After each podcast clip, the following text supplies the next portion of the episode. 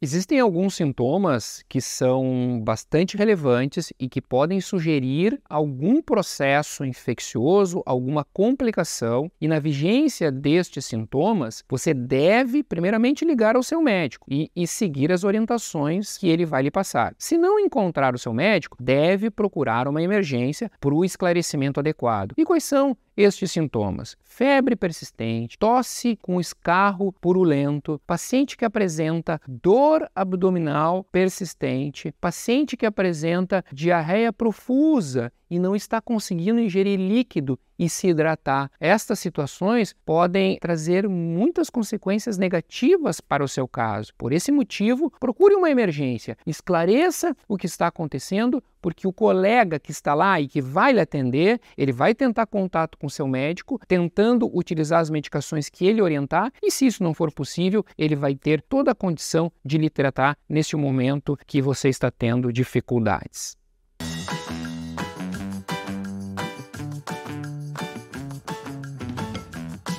Se você não estiver bem e você não encontrar o seu médico para conversar sobre os seus sintomas, você não deve tomar absolutamente nada. Você deve procurar uma emergência e entender o que está acontecendo. A utilização de medicações analgésicas ou outros sintomáticos pode postergar um diagnóstico que muitas vezes deve ser feito e o médico deve atuar prevenindo complicações